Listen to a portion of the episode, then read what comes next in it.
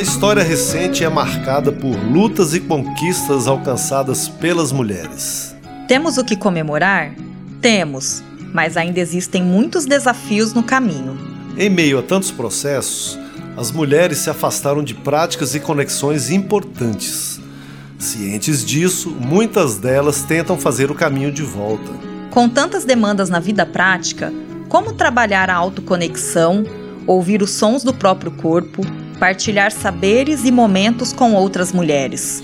Estar com mulheres, cirandar com elas, ouvir vivências e histórias repletas de aprendizados. Tudo isso provoca uma aproximação que começa dentro de si, na própria essência. A dança é um desses elementos milenares que foram e ainda são utilizados pelas mulheres para estabelecer conexões com o corpo e com a mulher selvagem que vive dentro de nós. É sobre isso que vamos conversar neste episódio. Eu sou Eduardo Ferreira. Eu sou Larissa Campos. Começa agora o podcast Capivara na Faixa. Começa agora Capivara na Faixa, o podcast da Assembleia Legislativa de Mato Grosso. Neste episódio, nós recebemos a bailarina e professora de dança Raquel Mendes. Raquel, seja bem-vinda ao podcast Capivara na Faixa. Obrigada, Eduardo. Obrigada, Larissa. Um prazer imenso estar aqui com vocês. Raquel, a gente fica muito feliz com a tua participação. E para começar a conversa de hoje, eu quero saber como foi que a dança entrou na tua vida. Ah, que bacana essa pergunta, Larissa. Bom, eu danço desde criança. Tenho uma relação muito próxima. É, quando eu comecei, acho que eu tinha por volta aí de 5, 7 anos. Não comecei na dança oriental, né, na dança do ventre. Comecei no balé clássico. Na época não me identifiquei, daí fui pro jazz, fiquei alguns anos no jazz. Mas aos 14 anos eu descobri a dança do ventre e desde então é a minha grande paixão, né? Apesar da dança, é, qualquer linguagem, qualquer estilo, né, de dança ser muito interessante para mim, eu resolvi é, me dedicar e aprofundar né, os meus estudos na dança do ventre. Raquel, como é que você percebe que a dança te auxilia a ter mais consciência do corpo, né, consciência corporal? E como é que isso te conecta com você mesmo? Olha, eu vou falar a partir do que eu estou vivendo neste momento. Uhum. é, a gente veio, né, de um agora nesse primeiro semestre de 2021 de um ritmo intenso, né, de trabalho para pré-produção e para produção do espetáculo na Ciranda das Mulheres Sábias. Então, essa dedicação, né, que eu tive nesses meses aos ensaios, aos, aos encontros, é, me manteve firme, me manteve, como é que eu poderia dizer, com força, com saúde para lidar com todas as responsabilidades do cotidiano. Depois que passou essa correria, o que, que aconteceu? E eu fiquei parada, fiquei um mês, fiquei em abstinência da dança, eu adoeci. Vocês podem até perceber, né, que eu tô com a voz um pouco anasalada aqui. Enfim, cheguei até de, de, de ficar internada aí, acho que por é, abstinência da dança. Então, assim, é, é é, esse aspecto prático, né, de, de, perceber no cotidiano como a dança ela possibilita, né, não só como atividade física também, né, é, não só essa, essa, questão de se movimentar, né, mas também o, o aspecto da promoção da saúde mental mesmo, de você estar envolvida com uma atividade que te desconecta desse cotidiano maçante, né, de, de trabalho, e de estudar outras coisas, enfim. É, isso tudo é muito bom, né, para nossa saúde mental e para nossa saúde física também. Raquel, além de buscar práticas como a dança, eu também observo um movimento de muitas mulheres em busca de outras ferramentas de conexão, sejam meditações, bênçãos, ginecologia natural, biodança, enfim várias outras alternativas. Por que você acha que essas buscas elas têm se intensificado? Bom, eu acho que a gente vive uma, um momento, né, assim, muito, eu acho que um dos mais complicados aí da história, né, do, do nosso país, né, da história política e econômica. Então, não é fácil, né, viver num, num mundo tão desigual, tão misógino, tão é, machista, né, como, como esse que a gente vive. E, e essa, toda essa, essa vivência, né, ela traz consequências para a nossa vida profissional, para, os nossos relacionamentos. E aí onde entra a dança nisso, né? A maioria das mulheres que procuram a dança do ventre, a esmagadora maioria, não vem com a intenção de se profissionalizar, né? Ou de é, dançar muito bem. Elas usam a dança como uma válvula de escape mesmo, assim. Realmente aí no processo vai se apaixonando, vai vendo que não é tão fácil assim rebolar e, né, acabam ficando. Algumas não, outras né, é, é, vão buscar outras ferramentas, né? Mas outras vão ficando. E a dança do ventre, especificamente, né? Ela traz, é, pela, pela forma como ela foi inserida no Ocidente, enfim, dá um podcast à parte aqui, a história da dança do ventre, né? Mas é, no Brasil ela, ela começa com um movimento muito forte desse viés da dança como como terapia, né, dessa visão, é, vou colocar aí, entre aspas, romantizada de que a dança do ventre é uma dança sagrada, que nasceu lá no Antigo Egito com as sacerdotisas egípcias, e a gente que estuda dança sabe que não é nada disso, né, isso aí é história que inglês conta, vamos colocar assim, porque esse processo tem a ver com a colonização, né, do, do, do Egito e tudo mais, mas enfim, essa, essa, essa visão, né, holística, essa visão da dança como terapia, isso está na história, no início da dança do ventre, como ela foi, é, enfim, como ela começou aqui no Brasil. E de fato, né, assim, é óbvio que eu, por exemplo, trabalho com a dança não a partir de um, de um viés terapêutico, mas é inegável que a dança ela traz muitos benefícios para nossa vida, para nossa saúde, né? E a mulherada que busca a dança do ventre acaba também, é, a maioria já tem uma afinidade, já tem um, um, uma, uma, uma veia aí badauê, sabe? e gosta de, de, enfim, de coisas diferentes, né? Coisas mais naturais, então gosta de estudar ginecologia natural, gosta de estudar cristais, gosta de estudar chakras e enfim.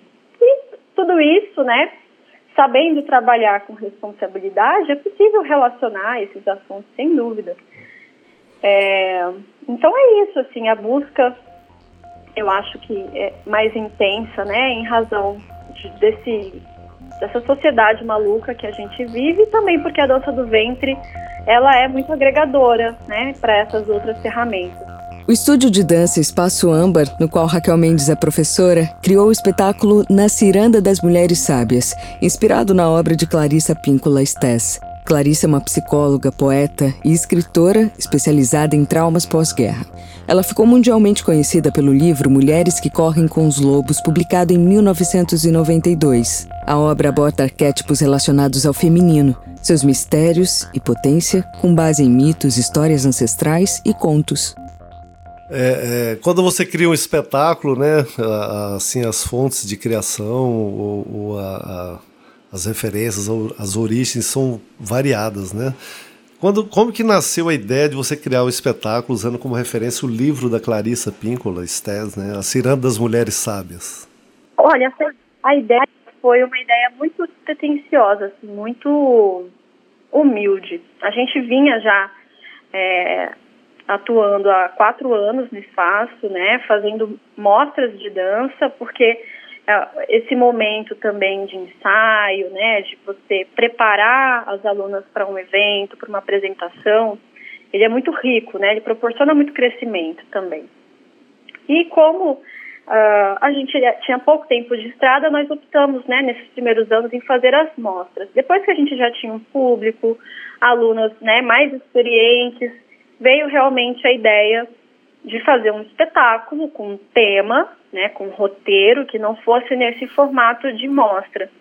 Naquele momento, né, quando surgiu, é, foi 2019, eu tinha um, um, grupo de professores maravilhoso lá no espaço, é, o Rogério Santana, da dança contemporânea, o André, que é do estileto, o Felipe, que é da dança oriental também, Fernando, enfim. A gente tinha uma equipe muito boa e essa equipe abraçou a ideia e a gente fez naquele momento assim uma construção é, bem coletiva, sabe? De, de, desse roteiro, assim, a maioria das pessoas leram o livro realmente. E a ideia era conciliar o trabalho que a gente já desenvolvia em sala de aula com o tema do livro, né? E a Clarissa é uma, uma referência, né? Tem, assim, esse livro dela não é o livro mais conhecido, ela tem o é, Mulheres que Correm com, com os Lobos, né? Que é a, a Bíblia aí, do que a galera convenciona chamado do, do movimento do sagrado feminino, enfim.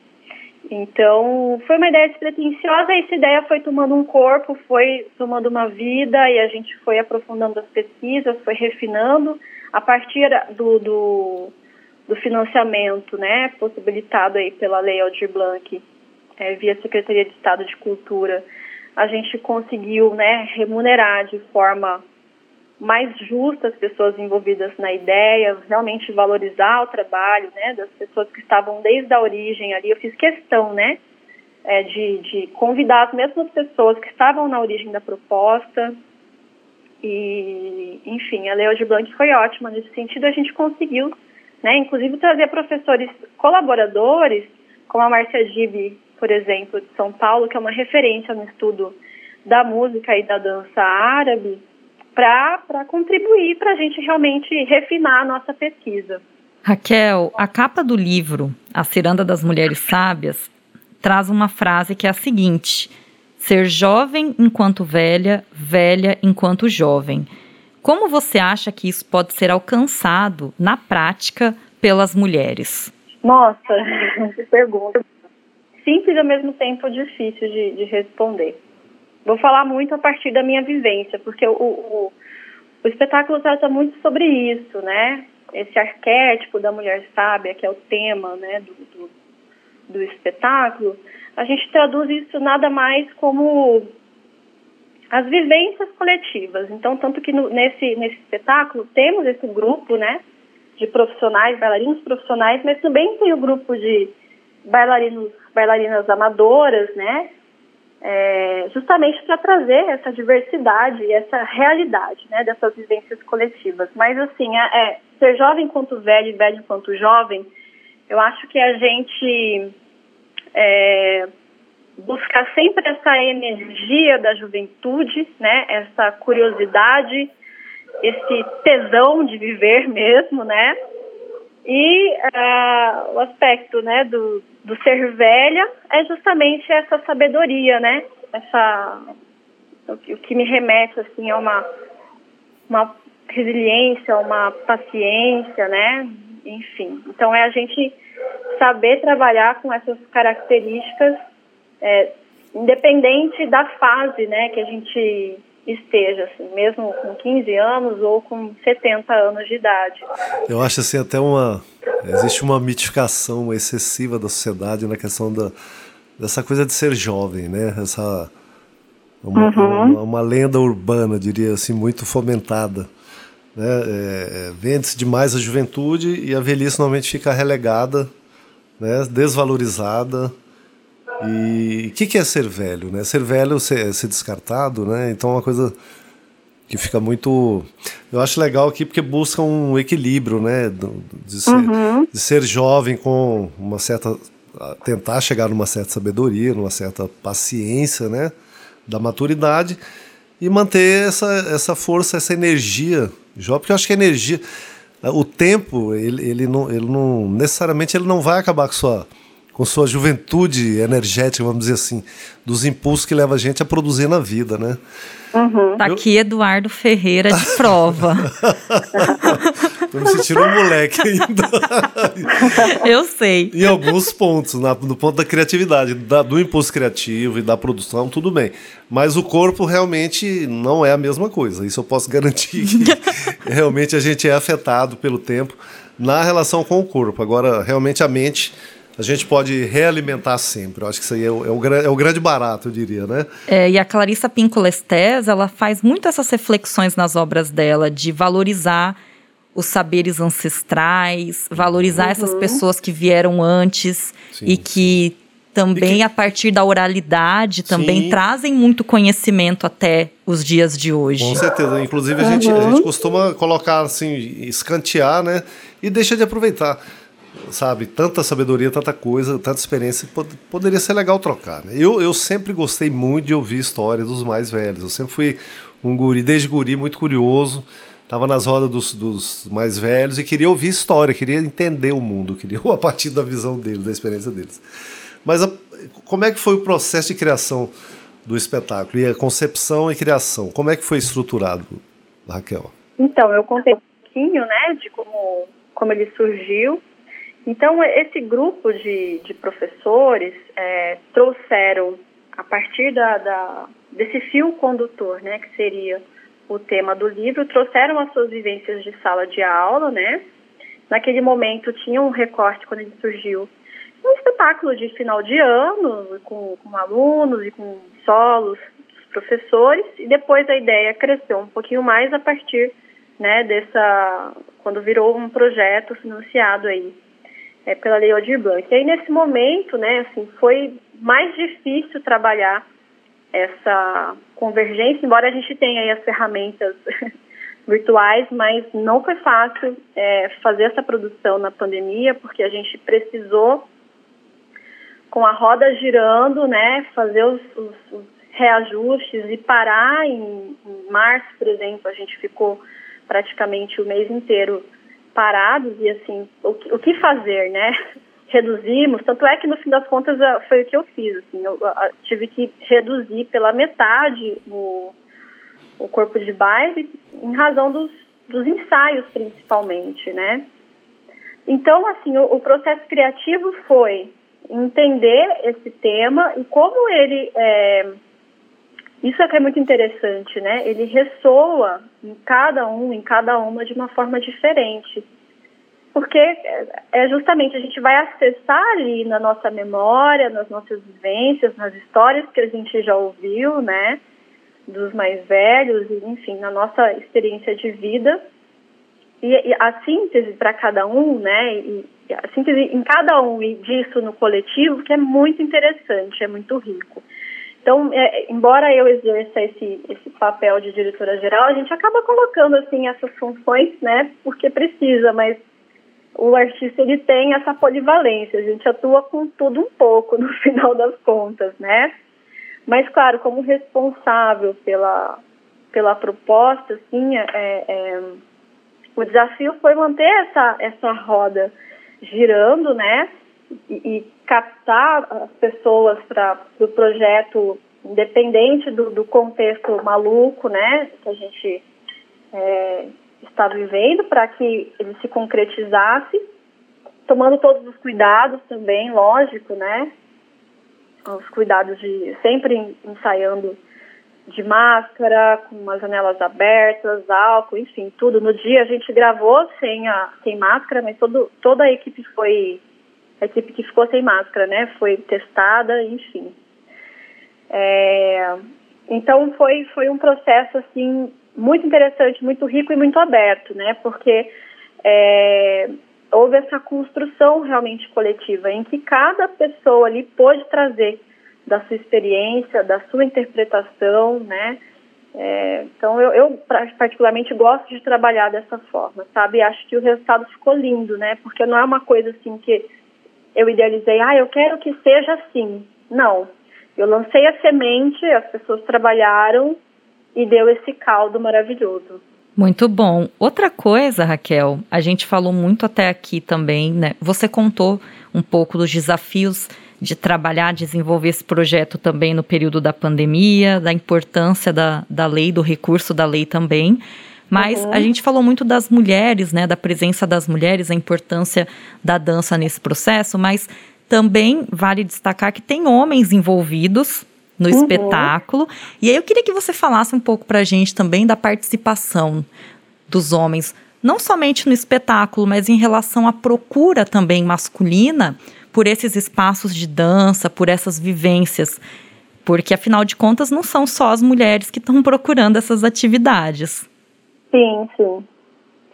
Muito interessante, Larissa, esse, o que você traz. Assim, a gente, é, a todo momento, né, estou falando da dança oriental propriamente. Aí, quando eu falo dança oriental, é o que é, comumente a gente entende por dança do ventre, tá? a dança do ventre, na verdade, assim, é uma, é uma é um conceito, né? É um, é um nome, um termo muito limitante do que a gente realmente faz, né? Mas, enfim, a dança oriental é, é como eu disse, tem esses estigmas, né, relacionados à, à sua origem, como ela veio para o Ocidente. Mas o nosso movimento é realmente desconstruir esses estereótipos e combater esses estigmas, né?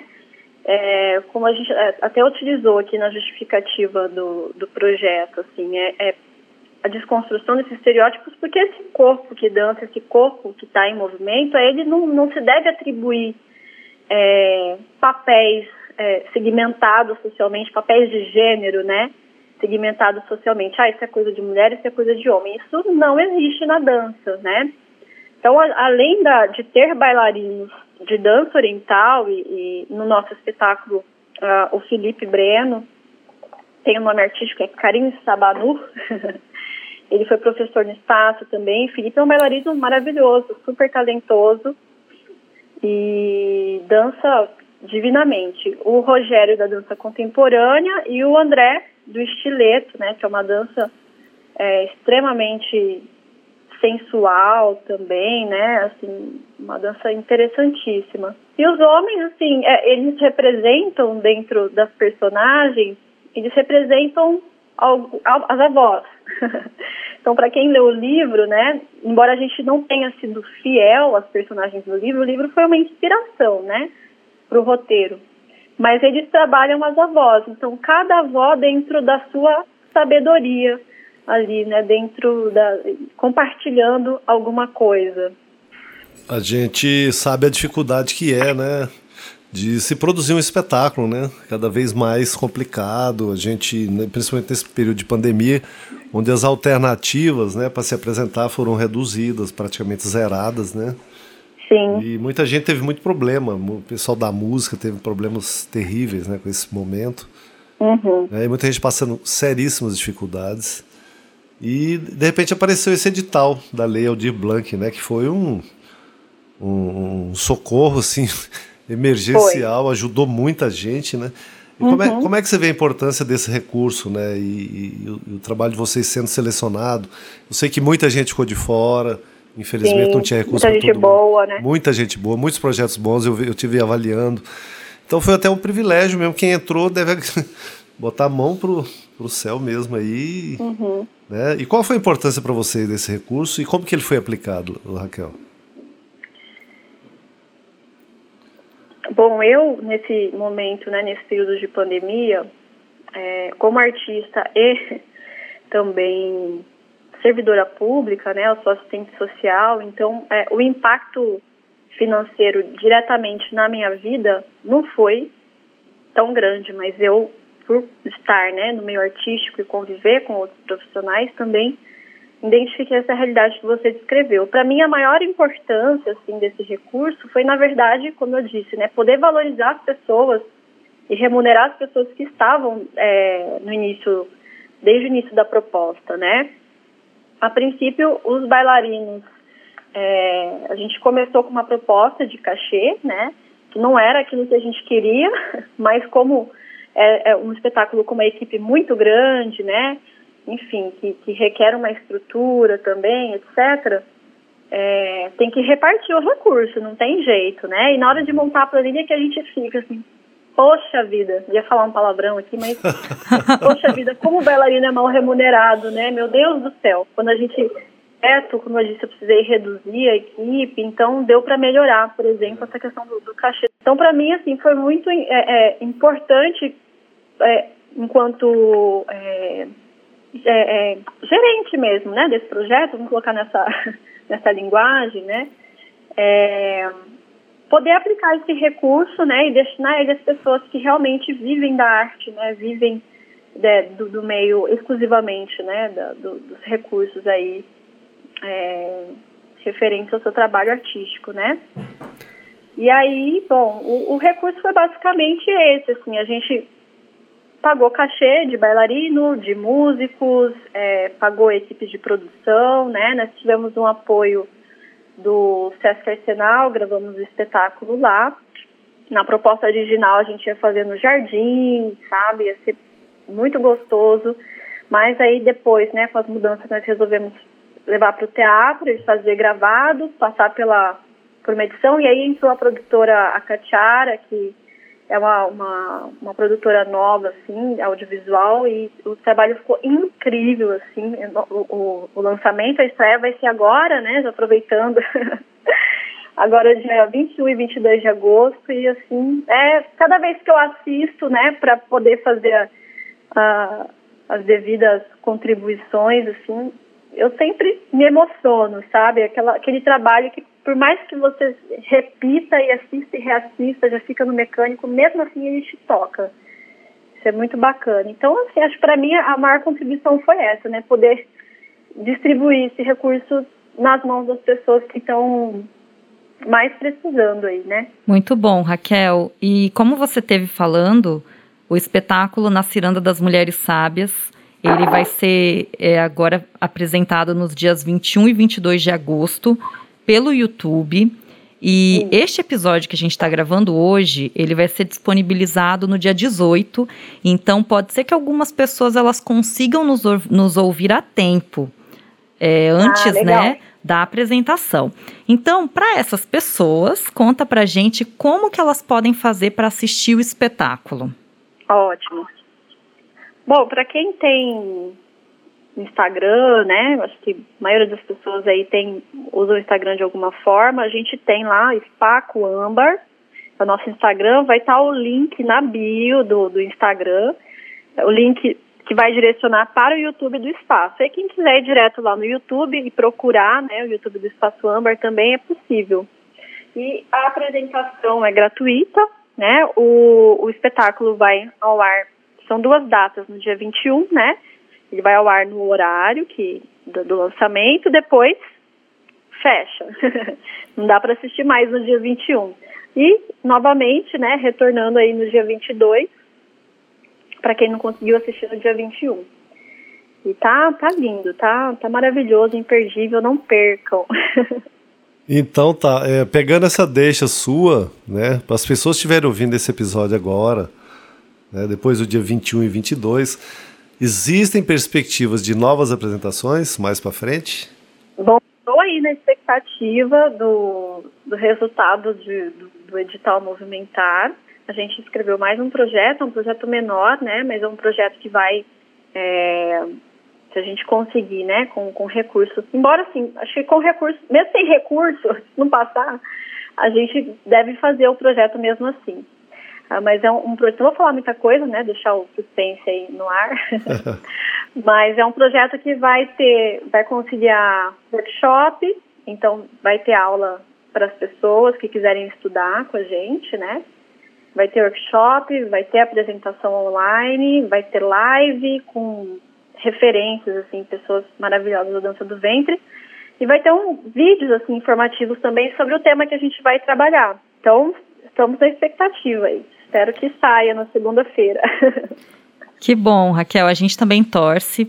É, deseja sucesso também nos projetos de vocês, tanto nesse, Obrigada. na Ciranda das Mulheres Sábias, também nos próximos, que seja possível também que vocês viabilizem cada vez mais espetáculos como esse. A gente agradece muito pela tua participação e foi muito bom contar e poder conversar com você por aqui. Ai, querida, obrigada. Obrigada, Eduardo, também, pelo espaço. Isso aí. Seguimos na luta. Obrigadão. É, foi muito legal o programa, viu? Muito leve, muito gostoso de falar contigo. Bem legal mesmo. A gente ficou muito feliz. E o Capivara na Faixa está de portas abertas para vocês sempre, viu, Raquel? Obrigadão. Obrigada, queridos. Valeu. Obrigada, Raquel, e até a próxima. Até mais, gente. Capivara na Faixa, o podcast da Assembleia Legislativa de Mato Grosso.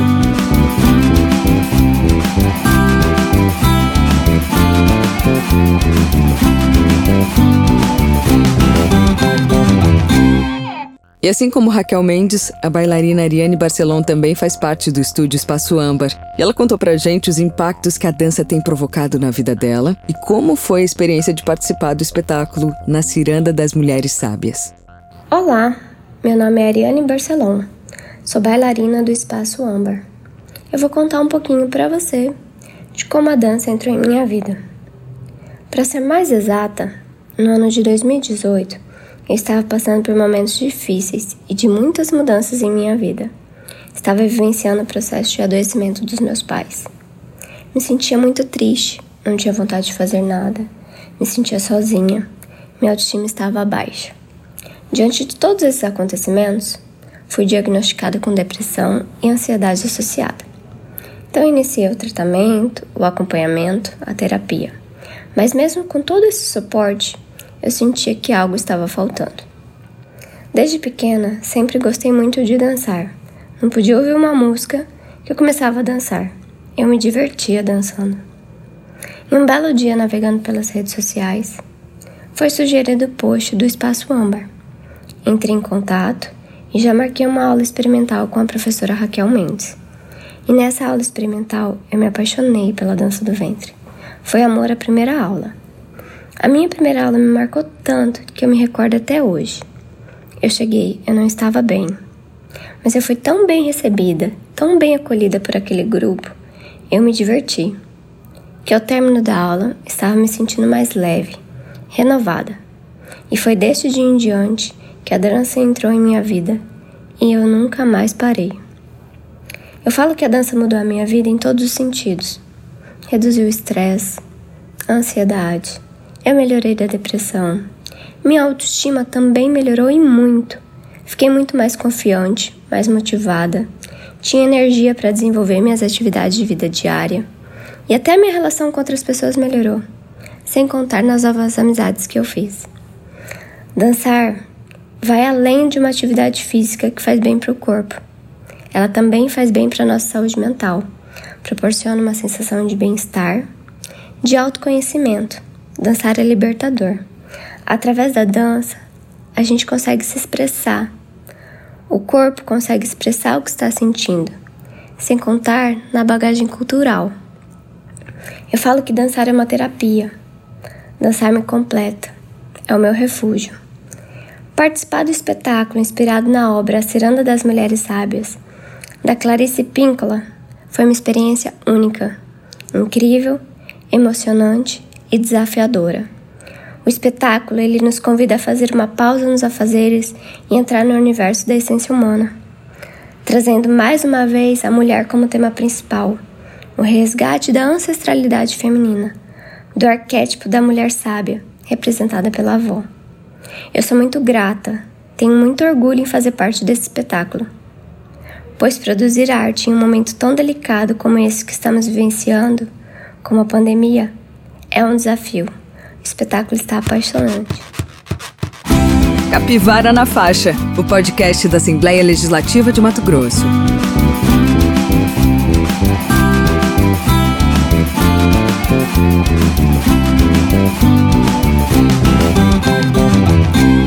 Este episódio do podcast Capivara na Faixa chegou ao fim. Agradecemos muito a quem nos acompanhou até aqui. Lembramos sempre do e-mail para elogios, críticas, dúvidas e sugestões. O endereço é capivaranafaixa.gmail.com Produção e roteiro de Larissa Campos, apresentação Eduardo Ferreira e Larissa Campos, locução Tayana Bruno, edição Evilásio Júnior, trabalhos técnicos Dime Oliveira. Até a próxima. Você ouviu Capivara na Faixa, o podcast da Assembleia Legislativa de Mato Grosso.